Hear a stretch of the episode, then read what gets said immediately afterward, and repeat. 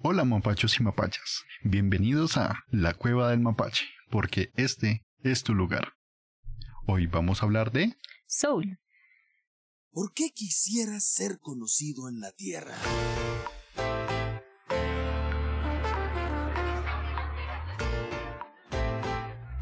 Tenemos muy poco tiempo en este planeta. ¿Quieres convertirte en la persona que naciste para ser? No pierdas el tiempo con las tonterías de la vida. ¿Qué estoy haciendo?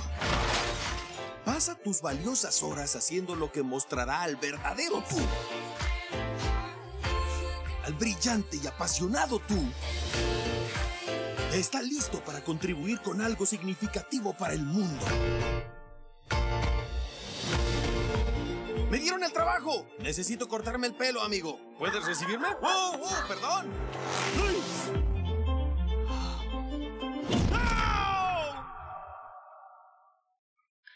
Soul, o traducido también Soul, es la nueva película de Disney, Pixar, eh, estrenada el 25 de diciembre del 2020. En esta película nos muestran al personaje principal, Joe Garner, quien es un profesor de una banda de secundaria, y pues este profesor tiene la oportunidad de su vida de tocar en el mejor club de jazz de la ciudad. Pero un pequeño paso en falso por estar de descuidado, lo lleva de las calles de Nueva York al gran después. Un lugar fantástico donde las nuevas almas obtienen personalidades. También, junto con la personalidad, obtienen peculiaridades, intereses antes de ir a la Tierra o de estar preparados para vivir. Decidido a volver a su vida anterior, Joe se une a un alma precoz, o pues un alma que todavía no está lista para vivir, cual se llama el número 22 que nunca ha entendido el atractivo de la experiencia humana. Y mientras Joe intenta desesperadamente mostrarle lo bueno que es vivir a 22, puede que descubra las respuestas a alguna de las preguntas más importantes de la vida. Esta es la sinopsis de Soul, y sin más rodeos, adentro a los mapaches.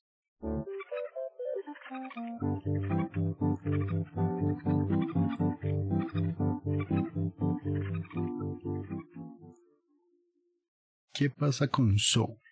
Soul es una película, no sé, mala, mala, no es. Pues de pronto lo que tú decías, de que no es una película mala, sino de que pues ya se conoce como pues es muy predecible. Pues digamos que en este momento no sabría relacionarla con otra película que tenga la misma fórmula. Pues sí, claro, de la moda de la forma de solución tú dices como si esto ya lo he visto pero que la relación es directamente con otra película de que es igual a otra, no. Es una película normalita en ese sentido, pero digamos que lo que más resaltan es el mensaje que transmite Soul. ¿Qué piensas de Soul? Que mm, más que ser una película para niños, básicamente es como para coger y darle ese mensaje al adulto. Por ahí veía un video hace un ratico donde veía a X, persona pues que estaba criticando cómo la gente eh, se molestaba en el sentido de que algunas caricaturas no tenían como mensajes serios o no querían o no transmitían pues un mensaje tan profundo. ¿A qué va eso? a que en Soul, Soul es una película para niños o te lo muestran como una película para niños. Pero si le pones Soul a un niño posiblemente se va a aburrir. O bueno. Pues tampoco como para llegar como a decir, no, mm, pues es que todos los niños que lo vean se va a llegar a aburrir, sino de que mmm, básicamente se puede llegar a decir que fue una experiencia casi propia, de que pues nos dimos cuenta de que pues a un niño se aburrió y se aburrió en varias ocasiones viendo la película, de que si tú te pones a pensar Soul es una película animada, ya sabemos cómo es el desenlace, de que te la pinta como una película de música, pero el mensaje va dirigido para ese acompañante de ese niño. Sí, pues es que de pronto es un desatino, o sea, en muchos sentidos como película para niños, en el sentido de que no es una película muy llamativa en el sentido de acción o yo qué sé. Pues o hasta la misma historia. Sí, digamos que el target directamente no es los niños. Y si tú piensas de que va una película em, dirigida al adulto que va con el niño, ten en cuenta que no es una película de cine. De pronto, si esa película estuviera pensado para el cine, obligatoriamente al cine va a ir el niño con el papá o bueno, con el acompañamiento adulto mayor o más o menos mayor, pues que va a recibir ese mensaje porque pues es ese el que se va a tragar pues la hora 35 que dura esa película del mensaje que te estén queriendo dar independiente de si es bueno o malo. Más que todo, en ese sentido siento que es un desatino de que haya ido directamente a una plataforma digital. Porque en la plataforma digital o en un televisor, pues o una tablet o un celular, no están propiamente los padres ahí para ver esa película junto con él. Claro, no va a tener esa supervisión obligatoria que pues por lo general ocurre en los cines de que no, no van a dejar entrar un niño solo a ver la película, sino de que, o sea, hoy la, pues lo que es la tecnología ha estado pues tan a la mano de mentes más pequeñas, de que pues, nosotros estábamos acostumbrados pues a otro tipo de accesos, por decirlo así. Entonces, pues ya ahorita lo que es la tecnología está muy al alcance de los niños y pues asimismo lo que es el uso de estas plataformas en donde pues tú te das cuenta de que en la plataforma en la que está cargada es una plataforma de contenido infantil o va dirigido más hacia ellos o hacia las personas que de pronto quieren llegar a, rememorar películas que vieron en su infancia. Entonces, mm, ahí sí mm, te doy como pues la cabida de que pues el error fue haberla lanzado en una plataforma si querías transmitir ese mensaje para los adultos pues mm, debió haberse dado más en cine, aunque pues también hay que tener en cuenta las circunstancias en las que nos encontramos actualmente. Sí, claro, obviamente no se iba a estrenar en cine. Digamos que por ese lado puede tener muchos desaciertos de pues, la situación, la plataforma, de cómo llega y a quién llega ese mensaje, de que por qué no se está hablando tanto de Soul. Es una película normalita que tiene un mensaje para cualquiera que le quiera dar el sentido a ese mensaje en el sentido de que si tú ves los memes dices como antes de ver Soul eh, me quiero morir, después de ver Soul como viva la vida. Y puede que sea así, pero no tan propiamente, como, como reducir Soul a que viva la vida, eh, no, está como muy errado. Sí, claro, o sea, llegar a resumirlo de esa forma es de alguna u otra manera llegar a casi que malinterpretar el verdadero mensaje que se le quiere, o pues bueno, uno de los tantos mensajes o interpretaciones que se le puede dar, porque pues de igual, o sea, no es como tan sencillo, por decirlo así, o sea, tiene como su, su misma metodología. Sí, digamos que no es un mensaje tan simple como, como ese, sino que pues cualquier persona le puede dar la interpretación que quiera pero no es como tan sencillo como decirnos que Soul es viva la vida y ya. No. No, porque en ese mensaje de viva la vida podemos llegar a caer de nuevo en la misma monotonía, de que, pues sí, todos los días nos estamos, o sea, sin llegar a, pues a ofender de que, pues sí, todos los días nos levantamos a trabajar y eso, pero pues cuál es el fin de que le encontramos. Sí, como viva la vida hoy y, y ya mañana no. Algo así por el estilo. Como hoy subo memes felices y mañana no, depresivos. Porque pues ya pasó lo que, lo, lo que nos dejó Soul, ya pasó como esa... Sí, digamos, eso también es verdad, de, de cómo eso se convierte en, pues, en algo de consumir y desechar, de que no te permea tanto ese, ese mensaje, pues si lo reduces tanto. Digamos que ahí hablan cosas como el propósito. Se supone que ahí eh, Joe entra al gran antes, que es donde están todas los, las almas sin propósito. O eh, las almas que no tienen la chispa. Bueno, nos indican pues que están las almas donde ahí se les enseña su personalidad. Porque les... Se les define básicamente su personalidad eh, y como cuando ya tengan como ese pase, porque realmente tienen que tener un pase para ir a la Tierra, es cuando ya pueden ir a vivir.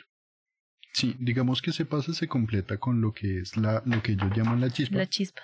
Y esa chispa eh, generalmente o solicitan a unos mentores, pues que son muertos, que después de eso los toman como, como profesores. Pues que de pronto con su gran ejemplo o los logros que pudieron haber tenido en vida puedan llegar a inspirar a esas almas que se encuentran ahí pendientes por, por tener su graduación y poder ir a vivir. Sí, sí, eh, exactamente eso.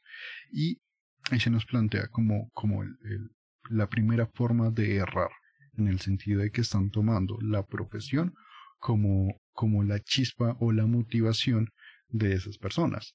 Sí, puede ser un ejemplo de que a ti te inspire la vida de alguien más o la profesión de alguien más para vivir, pero tú vivir no es una profesión, tú no naces para, o sea, tú no naces predefinido a una profesión. Yo no nazco siendo odontólogo, yo no nazco siendo un asco.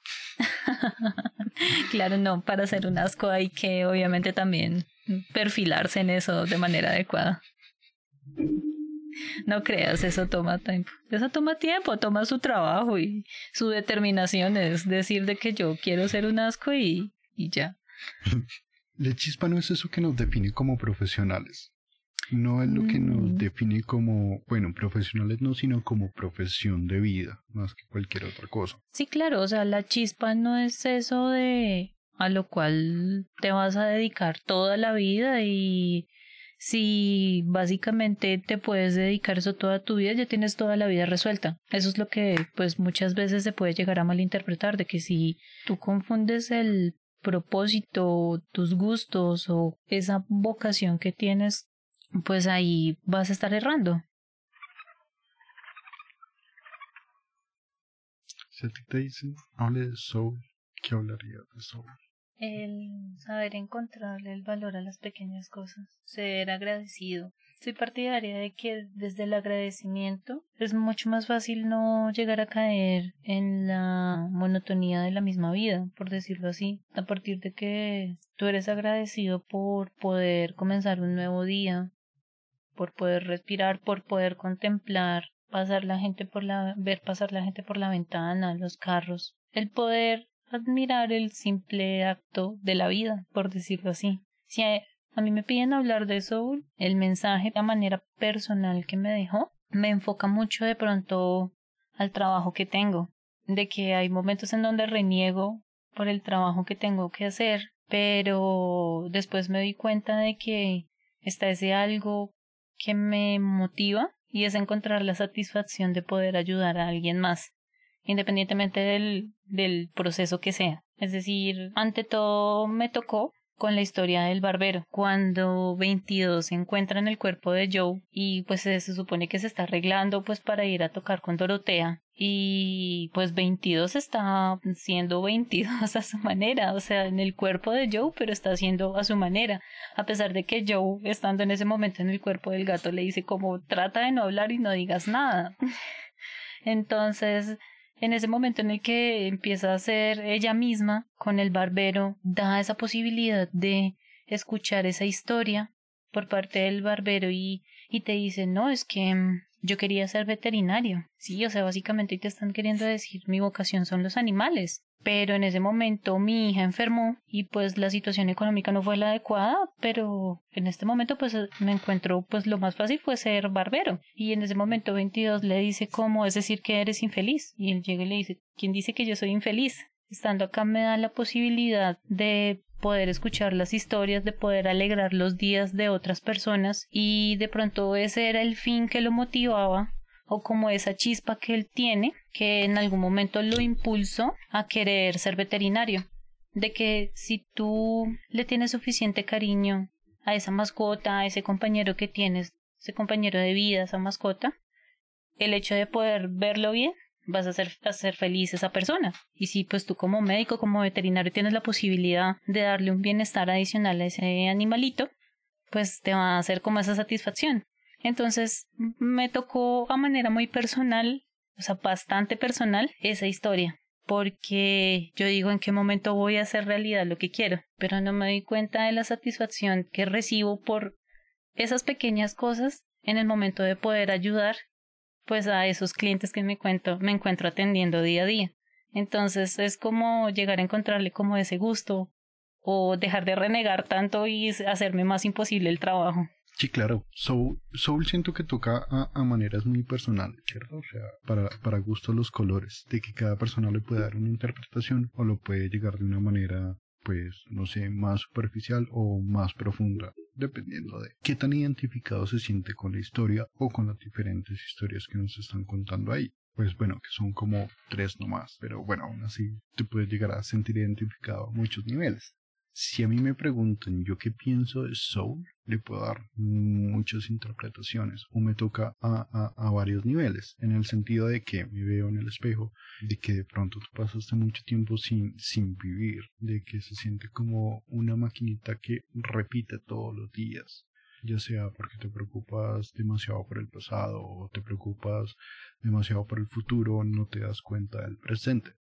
¿Cierto? No digo que no esté mal ver a futuro, de tener un plan, de tener cosas, de saber qué se puede avecinar, pero tampoco nos podemos quedar en el futuro sin estar aprovechando lo que tenemos en este momento, de que como yo espero tanto tiempo para decir estoy empezando a vivir y no se pone o no se plantea pues cada momento a vivirlo, ¿cierto? Porque cada momento está viviendo. No es como hay algo o, o tal cosa que va a decir ya estoy viviendo. No, en este momento estás viviendo. Y, eso es lo que a veces uno pasa desapercibido.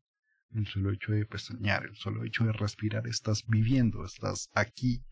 Tienes que darte cuenta de eso. Que de pronto ni siquiera en la película lo llegan a tocar tanto como tan profundo en el hecho de que, hey, literalmente estás viviendo cualquier cosa o, o el resto es una añadidura, ¿cierto? Para bien o para mal, o es como, como, cómo lo traza, porque tú te despiertas y ya estás viviendo, independiente de la hora a la que hagas, estás viviendo, independiente de lo que tengas que hacer, tengas que levantarte a trabajar, tengas, bueno, si antes de trabajar te vas a bañar o lo que sea. Sí, claro, ahorita en cuarentena ahí sí puede suceder de absolutamente de todo. Independiente de las rutinas que estés tomando o estés haciendo, estás viviendo. Tú no vives por trabajar, tú no vives por estudiar o lo que sea. Eso no te hace vivir. Conseguir logros no te hace vivir. Vivir es lo que haces a cada segundo. En el momento en el que estás respirando, estás viviendo. O sea, es un concepto tan raro de que te olvidas de que, de que vivir es esto, literalmente esto es vivir. Claro, esto que está sucediendo en este momento. Y dejas de lado el resto, ¿cierto? Te preocupas más por el resto de cualquier cosa que te llegue a generar alguna felicidad externa que cualquier otra cosa y te olvidas de lo que realmente o lo que a ti te puede hacer sentirte vivo no buscar qué te puede hacer qué te puede hacer sentir que estás viviendo sino vivir cada cosa que estás haciendo. Mm, me llama algo la atención que estabas diciendo que a partir de que te despiertas, de que abres los ojos, y ahí sí yo digo, y es que, por ejemplo, hay una parte en donde 22 está en el metro y, y no sabe cómo sostenerse. Y él llega y dice, y pues al momento en que no se sostiene, se cae encima de una persona que está en el metro y le dice como, hey, oye, ¿qué te pasa? Y él se asusta. O pues 22 se asusta en ese momento. Y él llegaba y decía, es, es algo tan raro porque pues obviamente él siendo un alma que se encontraba en el gran antes, no sabía qué eran ese tipo de sensaciones, pero le agradó el estar asustado, o sea, le pareció algo tan nuevo y mm, yo diría que no solamente es como a partir de abrir los ojos, porque también hay que tener en cuenta que pues nosotros en nuestro subconsciente también soñamos, ¿no? Y obviamente hay sueños y los sueños pues son pues como repercusiones transitorias en tu mente y hay sueños feos y hay momentos en el que te, te despiertas y qué carajos es este sueño y te despiertas asustado y te das cuenta que tienes un corazón palpitando a mil y es un corazón que normalmente no no lo sientes durante el resto del día pues porque crees que sí pues sí estoy viva y sigue palpitando pero la sensación de asustarte es una sensación por la cual también te está diciendo, hey, estás acá, estás en este momento. Entonces, de pronto no, no es como partir de que abramos los ojos, sino que pues también hay un subconsciente que, que no duerme. Y muchas veces ese subconsciente nos dice como, hey, oye, reacciona. Sí, claro. Yo creo que, que por el tema de, de lo que llaman las rutinas o, o todo lo que tú haces pierdes conciencia de lo que te hace moverte, de tu motor, de, de tu cerebro, de, de, de tu respiración. Creo que he mencionado mucho respiración, pero es como, como tú intentas dejarte respirar por 10 minutos a ver si sigues vivo. claro, y ahí te das cuenta que estás vivo. sí, claro. O sea, ya al minuto dos tú estás diciendo, sí, sí, estoy vivo. Algo muy curioso de, lo que dijiste del, del metro, pues me, me pone a pensar cualquier transporte público, cualquier sistema de transporte público masivo, en el sentido de donde haya mucha gente conjunta. ¿Por qué? Porque ahí te lo muestran de, de, cómo es la realidad de que la gente está desgastada de tener que, pues, estar en su trabajo después de 10 horas, lo único que quiere llegar a su casa y tiene que, pues, aguantarse en un transporte donde hay muchísima gente, donde el transporte huele mal, donde todo es muy lleno, donde todo es muy lento y lo único que tú quieres es salir de ahí. O sea, como si pudiera recortar el tiempo de donde sales hasta llegar a tu casa o cualquier otra cosa, ¿cierto? O igual, a inicio de día, sales de tu casa y quieres como reducir la mayor cantidad de eso para evitar todo ese contacto. Pero, ¿qué pasa? Digamos que esto no es una invitación de, ay, no, seamos todos amigos con los desconocidos. Pero sí se puede practicar un poquito, no sé, yo sé que esa palabra de la empatía está tan trillada pero, es que sabes cuál es el dilema de que lo utilizan tanto que no saben utilizarla.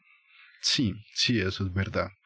Y... Um, pero hay que ser un poco más empáticos en ese sentido, de que no porque haya más gente simplemente tenemos que dañarnos el viaje, de que si simplemente el hecho de que un transporte esté lleno no se le puede echar la culpa al resto de gente. No, claro, porque es que de igual manera eh, hay que pensar un poco más allá de que todos necesitan llegar a algún lugar. No creo que pues cualquiera coja un transporte público en plena hora pico repleto solamente como por diversión. O sea, en ese sentido, sí, claro, eh, la empatía y también que pensar de que si tú tuviste un día duro en tu trabajo, las demás personas también lo pudieron haber hecho y lo que más anhelan es poder llegar a ese punto en específico, sea su casa, la casa de alguien más o la casa de un familiar, a poder como descansar de ese trajín que fue el día. Y pues a partir de como de esa empatía uno se puede arreglar el día y uno, quién sabe, pues, arreglar el día a alguien más. Digamos que a, lo que quería llegar es como ese paralelismo en el sentido de que en ese ambiente donde hay tanta vida, sea, hay tanta gente viviendo, pues es un ambiente tan muerto, porque es muy distante uno del otro. Todo es tan apagado no aburrido, sino estresante. O sea, carece de esa, de esa vida que le puede dar al, al mismo ambiente. Es un ambiente muy muerto porque todos están separados de todo. Nadie quiere saber de nada en ese momento. Pero si tú cambias un poquito la concepción y, yo que sé, empiezas a sonreír, la mitad te van a mirar como loco, pero el resto va a decir como, venga, esa sonrisa me alivió un poquito y vas a generar un poquito de vida en ese ambiente, pienso yo, creo yo. Si no, pues hay que hacer la prueba. hay que hacer la prueba y si no, no me toca ir allá a mirar dónde estás en algún CAI o algo así por el estilo. por acosador. hay que sonreír hasta el punto en que nos detenga la policía. algo así. Lo que es aconsejable es que si te vas a poner a sonreír, pues no llegues ninguna sustancia ilegal. ¿Sabes qué? No solo el hecho de sonreír, tienes que cambiar tu actitud, porque si tú sonríes, pero pues de igual manera vas en ese transporte público tan lleno y te pretendes meter y te metes a la mala, a la mansalva por decirlo así, pero con una sonrisa, o sea, no hay absolutamente nada que hacer ahí. Algo que se ha confundido hoy en día es la cordialidad como con coqueteo. Y pues creo que no hay absolutamente nada de malo con el hecho de llegar a dirigir una palabra de, oye, qué pena contigo, ¿me das permiso? Sino, permiso, permiso, permiso algo así por el estilo, pues por lo que llevas tu afán y llevas tus vainas en la cabeza. De pronto ahorita pues con lo del tema también de que pues las circunstancias actuales, eh, obviamente la gente está muy paranoica, está bastante paranoica en el sentido de que pues menos contacto. Entonces digámoslo así, que el cubrebocas no te quite lo cordial. Si sonríe y no se da cuenta por el cubrebocas, pues sigue siendo cordial y así generas un poquito más de vida y, ya. Aún así no lleve sustancias ilegales. más aconsejable. Otra de las cosas que me llamó la atención de Soul es en el momento en el que puede lograr su, su gran momento. ¿Cierto? Como espero toda la película para su gran momento, toda la película nos habla de su gran momento, se emprende su mamá por su gran momento, todo por el momento de llegar a tocar. Más allá de que esperara ovaciones directas o no, simplemente él no estaba preparado para recibir ese momento. Idealizó tanto ese querer llegar a vivir que cuando creyó, o sea, cuando llegó su momento de vivir, fue muy vacío muy en balde. Y parten dos cosas. Digamos, tú puedes decir, no, es que los músicos X o Y, ¿cierto? Pero no va directamente a los músicos, va directamente a una profesión idealizada. O también, ¿sabes que puede ir directamente de que, mm, tomándolo en el concepto que tú mencionabas, de que para ti estuvo muerto, ¿cómo vas a prepararte ¿O cómo vas a saber recibir esa gratificación de ese momento que anhelaste tanto cuando no has sabido ser agradecido con lo, demás que ha sucedido en tu vida? Pues es que sí, digamos que directamente ahí en el caso que nos ponen en la película. Es una persona que dice que es muy apasionada por la música, pero no, no está apasionado por la música, está apasionado por pues querer tocar. Y ni siquiera, porque se supone que él ya es músico, se supone que toca en los fines de semana y estaba esperando un momento X para creer que ya estaba viviendo. Entonces, tampoco era que la apasionara, simplemente estaba detrás de una ilusión. Ni siquiera sabía qué era lo que estaba esperando, en el sentido de que tú vas detrás de tu trabajo ideal. En este momento tú tienes un trabajo que crees que es un trabajo de mierda y estás idealizando algo. Lo idealizas y lo idealizas tanto que cuando consigues llegar a ese trabajo o llegas a conseguir a eso, no lo ves como un trabajo propiamente, sino como tu gran sueño. Llegaste a tu gran sueño. Ya luego te das cuenta que ese gran sueño es un trabajo más, que tiene horas, que tiene cosas buenas y tiene cosas malas. Y si no estás preparado para eso, te vas a dar cuenta de que tampoco era eso lo que estabas buscando y vas a ir detrás de otra cosa o vas a idealizar otra cosa y no te das cuenta de que estás perdiendo todo lo que viene detrás solo por, por no aterrizar un poquito. Decir de que tú no vives por el trabajo, tú vives. Sí, claro, vives y trabajas y pues ante todo, eh, si supongamos, supongamos que pues volviendo a eso de que pues si no te encuentras en ese trabajo que estás idealizando, o sea que te, mm, lo que sucede mucho es que estoy trabajando acá de manera momentánea para pagarme mi carrera y ya después poderme dedicar a lo que realmente quiero. Sí, digamos que hay cosas de cosas. Volvemos al, al, caso de Joe. Se supone que es una persona apasionada por la música. Independiente de que le guste más tocar que enseñar, ya está viviendo de la música. Claro. Se supone que mm, si tú vives de algo independientemente si es de, de menor o mayor escala, o sea, si a ti te gusta algo, pues tú buscas pues la, alegría en eso. Por ejemplo, el, el, caso que tú decías del barbero. El barbero no pudo ser veterinario, pero disfruta haciendo lo que está haciendo. Él no se está idealizando, no, es que algún día seré veterinario. No, él está diciendo, en este momento me tocó esto, estudié para esto, me preparé para esto y estoy ejerciendo esto y me gusta y lo disfruto porque tiene sus cosas buenas. Tendrá sus cosas malas, claro, como, todo. Pero él está tranquilo y está viviendo feliz. Joe también puede pensar lo mismo. Joe está en un trabajo temporal que para muchas personas, o digamos acá, no sé si será acá en Colombia, Latinoamérica o en cualquier lugar donde no tengas un trabajo fijo, pues da miedo, porque tú tienes responsabilidades, tienes gastos, tienes todo. En el momento en el que tú pierdes eso, después tú dices, bueno, ¿y ahora qué? empiezan las preocupaciones, empieza una cosa y la otra.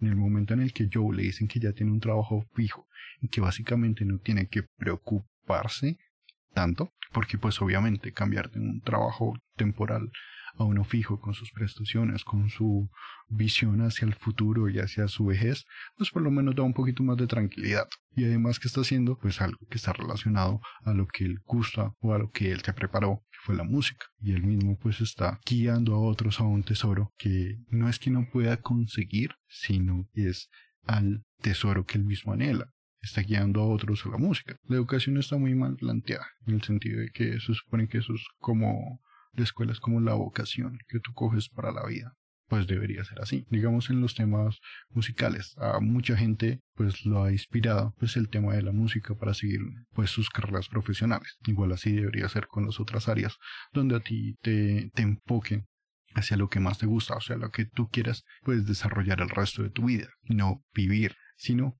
a lo que tú te dedicas pues mientras estás viviendo. En el momento pues en el que yo conseguí su trabajo, pues ya pues está un poco más realizado, como así lo pienso yo de que no debería estarse preocupando, de que, ay, no, es que yo no quiero esto, yo quiero otra cosa. Como, no, hermano, deje de perseguir sueños y dedíquese a algo, como dése cuenta de, de lo que viene después, de que las cosas no son así tan fáciles. Y aún así, se le dio, listo.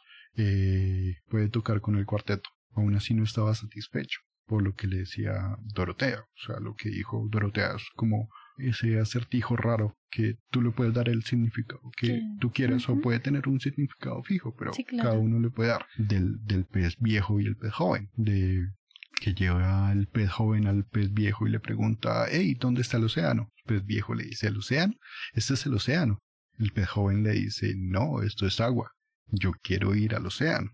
No sé si es porque lo ve por una visión limitada y que no se da cuenta de qué está a su alrededor. Si a ti te preguntan, ¿dónde está el planeta? Pues esto es el planeta. Tú dices, no, esto es una casa o este es, no sé, un espacio, una ciudad. Yo quiero saber dónde está el planeta. O sea, tú ya estás en el planeta, tú ya estás viviendo. ¿Qué esperas de eso? Se supone que ya eso que idealizaste se te convierte en tu trabajo. Veía un, video de, de píldora de la psicología donde hablaba pues de los trabajos ideales y eso. A mí la idea que se me quedó de ese video es que si tu trabajo ideal generalmente te lo plantean como algo que harías sin, sin cobrar, ¿cierto? Lo harías de gratis, lo haces porque te gusta, porque te apasiona. Entonces digamos, eh, yo, pues que es un músico que tocaba en los fines de semana y posiblemente ni cobraba porque pues se le gustaba pues eso, tocarle. Ya cuando llegó su gran momento, cuando ya realmente le dijeron como listo, usted ya se dedicó toda su vida, ahora usted va a ser pues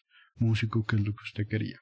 Tocó y eso, todo muy bien, lo, lo aplaudieron, dijeron como, bueno, ¿y ahora qué? No, pues toca seguir, hermano, toca hacerlo otra vez, y otra vez, y otra vez. Él ya empieza a cobrar. Pero eso no era lo que él esperaba o no se dio cuenta que era lo que acarreaba después. No se planteó que era ese después de independientemente de si estuviera viviendo o no, muchas veces dejamos de lado eso, de que ese trabajo, eso que estamos haciendo en este momento nos está dando de comer, o si de pronto se trabaja simplemente como por lo que hay, pues demerita a los que realmente necesitamos el trabajo. Nosotros trabajamos por necesidad. fin. Y pues claro, ¿no? Pues lo, lo que te digo, esa es una visión muy personal. A mí personalmente, si consigo algo fijo en lo que me apasiona, pues no me preocupo, porque ya puedo dedicarme el resto de mi tiempo a hacer lo que me gusta. Que sí, que, que hay que tener claro de que no todo va a ser color de rosas. De que, mm, por ejemplo, eh, los desarrolladores, los desarrolladores web cosas así o cualquier cosa que en este momento se esté dedicando a Internet generalmente se plantea como un patio de juegos. Pues para los que le gustan. Tú dices, ¿cómo va a ser un patio de juegos si es una cosa imposible que no entiendo? Pero pues a los que están en ese mundillo entienden cómo es como un patio de juegos. Porque tú estás ahí y simplemente pones unos números y hacen cosas mágicas. Pero ya luego, cuando eso se convierte en, un trabajo que demanda demasiadas horas, más de las que tú quisieras, demanda muchos dolores de cabeza porque están los errores de, de programación, de lo que sea, tú te comienzas a plantear como, no, esto no era lo que yo quería, yo no quería tantos dolores de cabeza, yo no quería tanto. Pero es eso, tiene sus cosas buenas y sus cosas malas, que de pronto te frustra a veces, no quiere decir que no te, no le puedas hallar ese lado divertido, de que no te puedas divertir con los errores que te salen o con las cosas malas que te salen. Pues digamos en el mismo tema de la programación. Si te sale algo de que estás programando mal, Lo divertido es mirar en por qué lo estás haciendo mal y solucionarlo y ya luego no volver a cometer ese error porque ya aprendiste eso. En cambio, si tú te pones a enfocarte de que todo es como problemas y solo te enfocas en los problemas, no le ves las soluciones o el gusto a eso. Igual pueden haber muchos otros trabajos que la monotonía te mata y que tú no querías eso tan monótono. Pero si estudiaste, si te preparaste para eso, te llamaba tanto la atención, hay que entender y no desanimarse de que están tanto las cosas buenas y las cosas malas en cualquier tipo de trabajo. Pero hay que recordar inicialmente porque estuviste ahí, porque te llamaba la atención, porque te gustaba, porque sientes un cariño sobre esa profesión. Y es la idea de, de no idealizar el trabajo, de no, no como es que mi trabajo ideal todo es perfecto, no. Es el trabajo que a ti te gusta, es el trabajo por el cual te están pagando y es, es lo, lo, que hay en ese momento. Que pueden pagar mejor o peor, pues depende de, de muchos factores, pero creo que ya eso es un tema aparte. De que si tú buscas un trabajo en lo que te gusta, lo que realmente te gusta, que consigues ese trabajo después del que estudiaste tanto, después del que te mataste tanto, ahí debes entender eso, de que hay cosas buenas y malas, hay sus momentos duros, hay sus momentos fáciles, pero que principalmente tú dedicaste mucho tiempo por algo que te apasionaba y lo estás logrando. Ese es el beneficio de que lo lograste por fin y esa es tu motivación de que lo puedes hacer al día siguiente, que si no fue un día fácil, posiblemente mañana sí. Si mañana no es un día fácil, no todos los días van a ser difíciles, tiene que haber un día bueno y no tienes que predisponerte tampoco, decir, ah, no, es que mañana también va a ser un día difícil. Bueno, ¿y qué importa si son difíciles? No quiere decir que no se pueda hacer divertido. No quiere decir que no nos podamos divertir por el camino. Y si definitivamente todo es muy difícil, pues busca otra cosa. Porque tú no vives para tu trabajo. Que no en todas las cosas es decir, no, ya cambié y, ya, sencillo. Pero tú no vives para tu trabajo. Tú vives. Otra cosa de la que me comentabas ahí era la frustración a, a vivir, ¿no? Digamos que más allá de profesiones o no, de por sí vivir puede generar una frustración grande, de como decía 22, de si lo estás haciendo bien. Aquí no hay un parámetro para vivir. No hay un manual, no hay, como por decirlo así, un, paso a seguir o como, no sé, una medida en específico para vivir.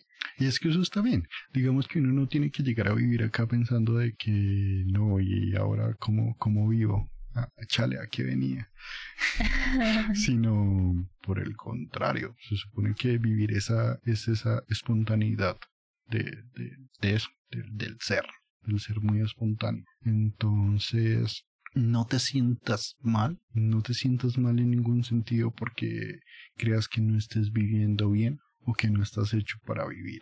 Creo que simplemente hay que preocuparse un poquito por vivir, porque es más difícil vivir que dejar de vivir.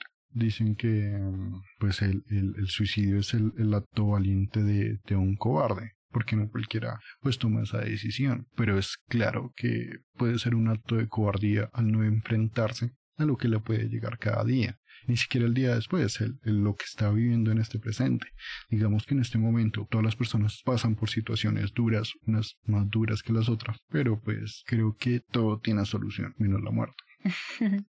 ¿Entiendes? Entonces digamos que no te sientas mal si crees que estás viviendo mal, porque es que no estás viviendo mal, estás viviendo y punto, no se vive bien o mal, se vive y eso es lo importante de que estás viviendo y de que si en este momento crees que no hay algo que realmente te sienta esa motivación de vivir, pues búscala. Puede ser una cosa tan, tan tonta o algo tan simple como caminar.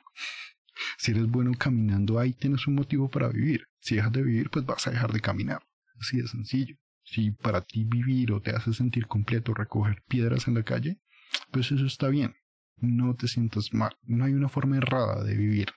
Hay que vivir eso, hay que buscar eso que nos haga sentir vivos.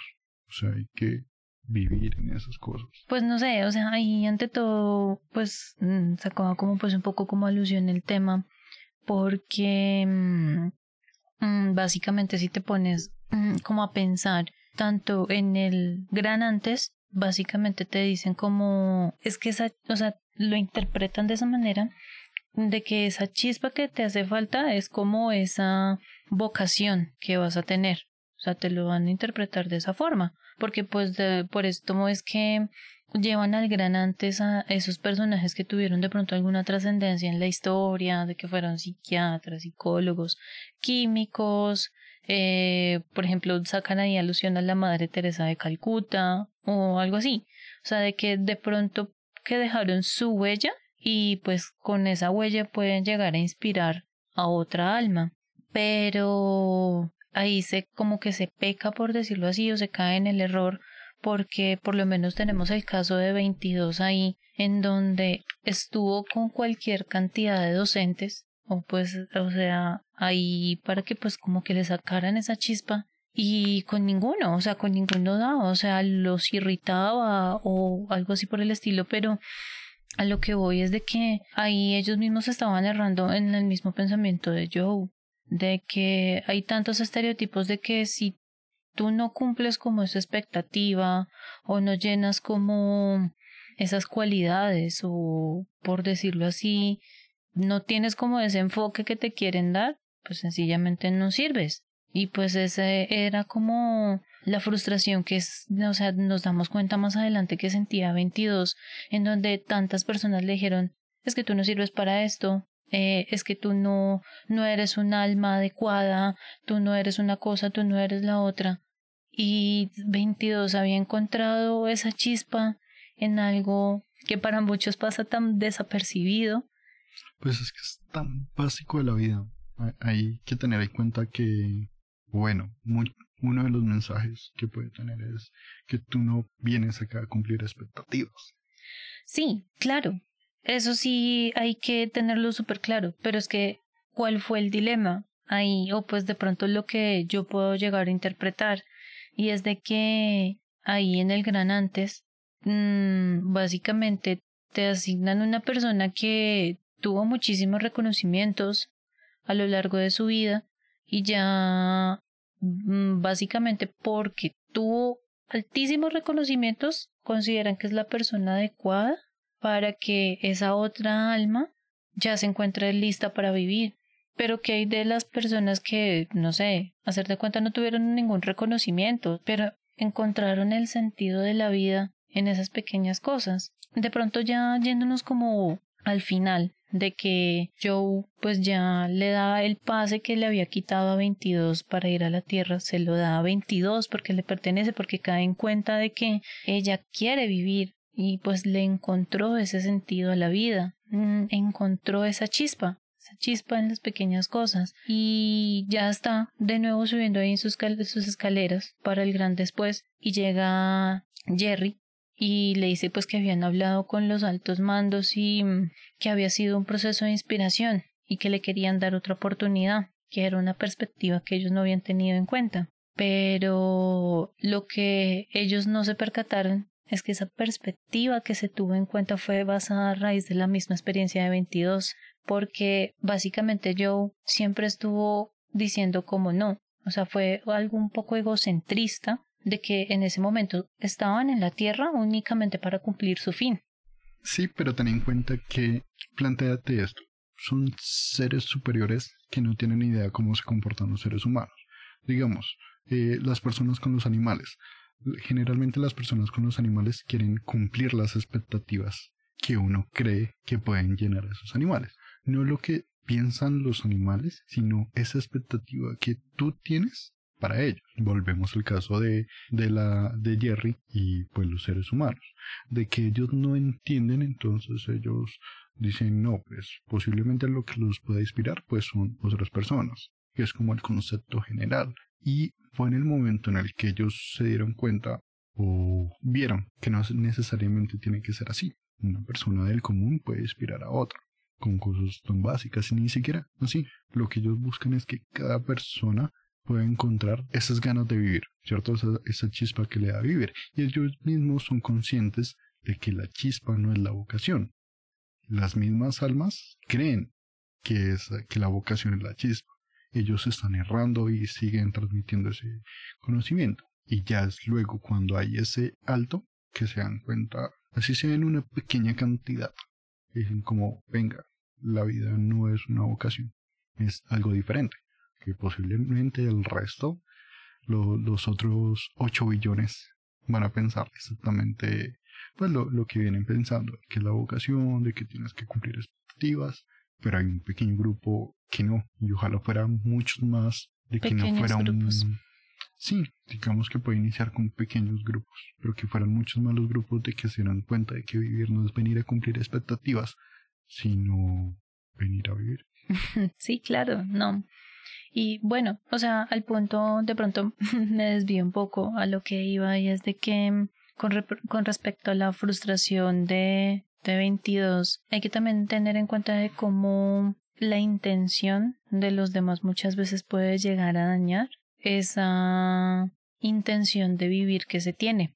Porque si tú te pones a pensar, a veces comparar es malo. Tú teniendo pues una mente un poco más tiernita, como un poco más inocente, por decirlo así. Vámonos a algo muy, muy básico que es el colegio. Entonces, eh, en el colegio, pues a ti lo que te dicen es que tienes que ir allá a estudiar y pues responder por tus notas, ¿no? Esa es tu responsabilidad. Pero volviendo al punto de que la, en este momento la mm, educación está mal planteada, porque lo que es la etapa del colegio debería enseñarte lo que tú realmente quieres o lo que quieres conseguir de pronto, o sea, debería ser una educación un poco más libre, de que puede que a algunos no les llame la atención la matemática, sino que les llame más, no sé, armar y desbaratar carros o yo qué sé, el dibujo, la pintura, pero ah, la educación como que te limita muchas veces eso. Y es de que como estamos en un sistema de competición y asimismo también los papás tienden a tener ese chip es un sistema de competición medido por competencias, recibes los resultados de tu hijo y no es lo que esperabas. Pero pues has puesto a mirar tu hijo qué es lo que qué es lo que quiere, qué es lo que le apasiona, qué vocación o qué es lo que le agrada, qué es eso que le motiva. Por ejemplo, mm, se podría llegar a llamar el gran antes como la escuela, y ese alumno que básicamente repitió y repitió y repitió los años es 22 y no estaba encontrando es, esa vocación, esa chispa, eso que lo motivara a seguir estudiando. Entonces, mm, si muchas veces las palabras o las intenciones con las que tú puedes estar diciendo esas cosas pueden llegar a sentirse a uno muy frustrado de que no recibiste, o sea, como padre no recibiste los resultados que estabas esperando de tu hijo y pues obviamente tampoco llegar a aplaudir lo que está haciendo mal, pero es reconocerlo porque pues de pronto tú como padre viste que en medio de las circunstancias dio lo mejor, de que no era lo que lo estábamos esperando, pero dio lo mejor que él tenía. Y en ese momento pues 22 desde un inicio pudo haber tenido la intención de dar lo mejor que tenía ella para poderlo conseguir, pero pues no alcanzó esas expectativas o estereotipos que le estaban dando y pues lo que hicieron fue decirle cosas malas y esas cosas malas se convirtieron ahí en un grumito y ese grumito ya estalló. Sí, claro, es una visión bastante interesante en el sentido en que lo, lo paralices y no sé, después de que uno lo miras como, oh, porque no, no había pensado en eso con, con el colegio, de, de que sí, de que, de cómo se imponen la, las expectativas en ese momento, de que muchas veces hay mucha gente que se siente frustrada porque siente que no es el lugar de esa persona, cuando simplemente no se está enfocando hacia lo que a él le gusta, sino a lo que le imponen.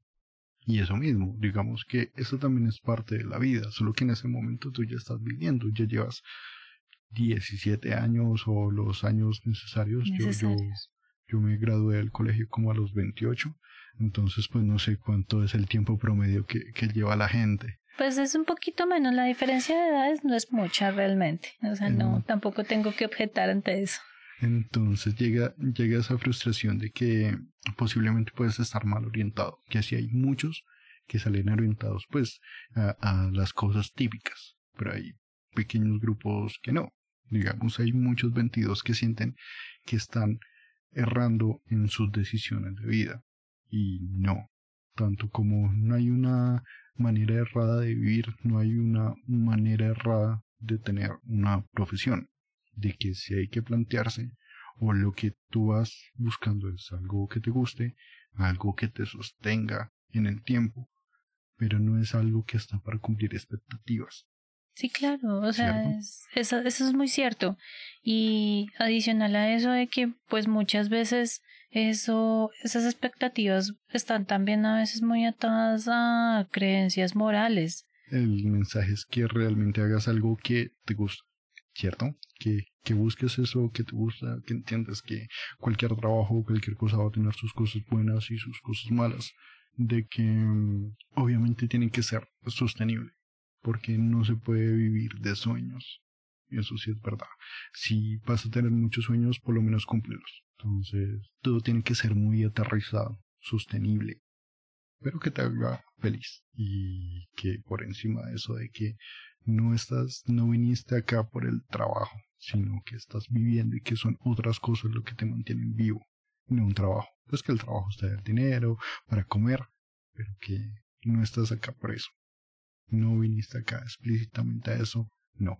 Tú viniste acá a vivir. A vivir, claro, y de hecho, pues hay personas de que se sienten, o sea, conformes y, o sea, están totalmente bien con la vida que llevan eh, sin la necesidad de llegar a verse vocacionado en alguna carrera o algo así por el estilo. Desde luego, no se está incitando a que no estudien ni nada de eso, sino de que hay personas de que encontraron esas ganas de vivir, encontraron esa manera de, de vivir su vida en algo tan simple como, no sé, irse al campo a cultivar, se sienten tranquilos y se sienten llenos con eso.